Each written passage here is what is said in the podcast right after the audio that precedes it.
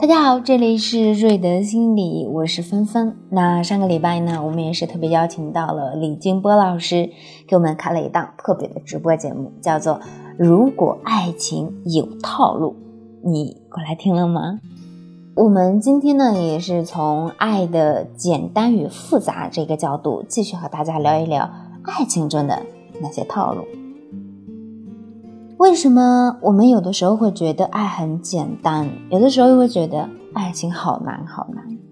那说到爱很简单呢，其实是有很多心理学的研究去证明这件事情的。比如说，在今年三月份的时候，加拿大戴维斯分校就发布了一项研究，他们通过调查一千对男女青年啊，发现很多人的男前男友或者是前女友，在某些方面呢，他总有那么一些地方。很相似的特征，比如说体格上，或者是个性上，再或者是爱好上，就是说一个人很容易被某一类特质吸引。那为什么会这样呢？爱情在心理学上呢，其实是有一些已经被证实的规律了。首先，我们说我们会因为外表而相互吸引，那每个人呢都有自己的菜。你甚至会发现，前任们在自己的身高啊，或者是颜值上，可能都会有一些相似的地方。进化心理学有一个观点认为，在外观上呢，我们会挑选一些健康的容貌啊，处于生殖高峰期的身形啊。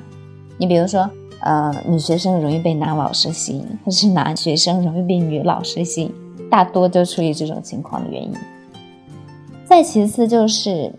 你从小到大生活的环境也决定了你对事情的看法和所交的朋友圈，所以我们会因为熟悉效应和三观相似而被吸引。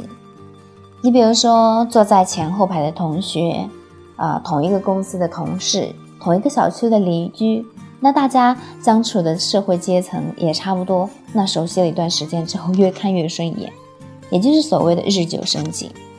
而当我们追求的心仪的对象，呃，得不到的时候，有的时候就会退一步相互了解，从朋友做起，用的就是拉近三观的这个策略。这么说吧，就是如果你们长得呢还相互还算对胃口，地理位置又接近，成长环境呢又相似，那看待一件事情的态度呢也会差不多一致，很多话就能够说到一块儿去，就构成了爱的基础。那是不是很简单呢？总之，天时地利人和，因为是你，因为是我，所以我们就相爱了。而偏偏爱又很难很难。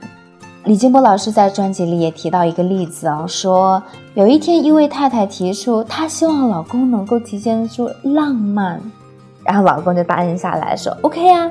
那于是第二天他就默默的把家里的水管都修了一遍。老公认为这是一个体现爱的表现啊，对不对？可是当他发现太太还不满意的时候，又把家里的窗户擦得干干净净，那太太就很生气啊！我让你浪漫，浪漫啊，懂不懂？不是让你擦窗户就修水管。那对先生说，你怎么就那么不能够用心理解我呢？那老公就很委屈，他说我已经尽我所能，你还不满意，你还要我怎样？那这真是一位很可爱的老公啊，但也体现出男女之间的思维的代沟。虽然这是一则笑话，但是你想一想，如果是鸡同鸭讲，双方的感情要求一直都不匹配的话，那这一段感情还能够维持的长久吗？那话说回来，什么才是维系感情的关键呢？要了解到这一点，我们就要把爱情做一个拆分。经典的爱情三角理论告诉我们，如果把完美的爱比作一个三角形的话，那每个角就代表着亲密、承诺和激情。在恋爱初期的时候呢，两个人的关系亲密又富予激情，也不问过去，不考虑未来，这就是浪漫的爱。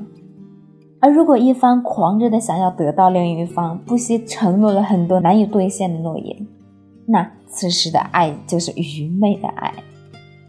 随着相处的时间的推移，恋爱中的激情就会慢慢的淡去，那剩下的就只有亲密和承诺。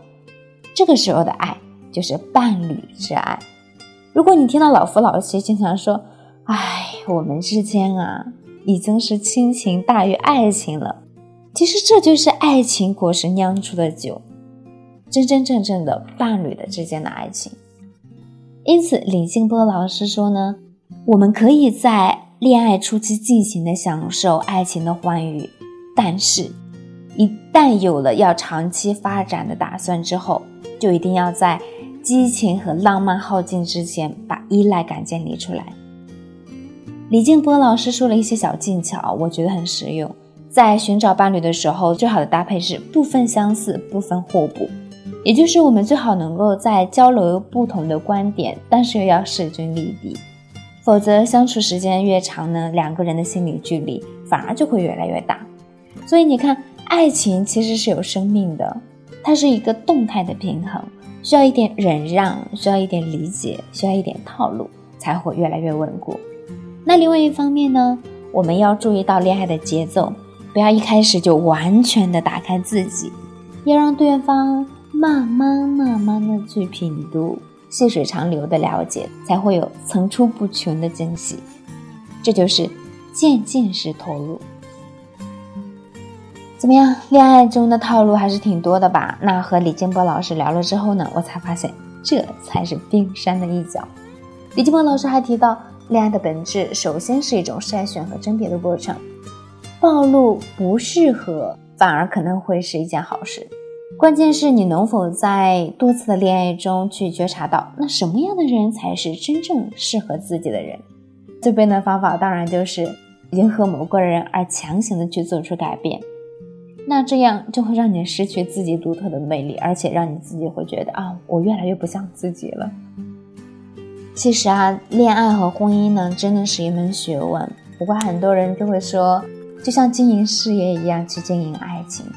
那大家对恋爱和相处是不是还有很多疑惑呢？错过直播也没关系。那这些问题呢，李金波老师在他的专辑《有效率的恋爱》中啊，会提到很多。而且很详细的内容。除此之外呢，也推荐给大家《心理向导画良性和搭讪技巧》的专辑，从良性不同的角度去窥探千古难解的爱情之谜。那么今天的节目就到这里了，那下期我们再见。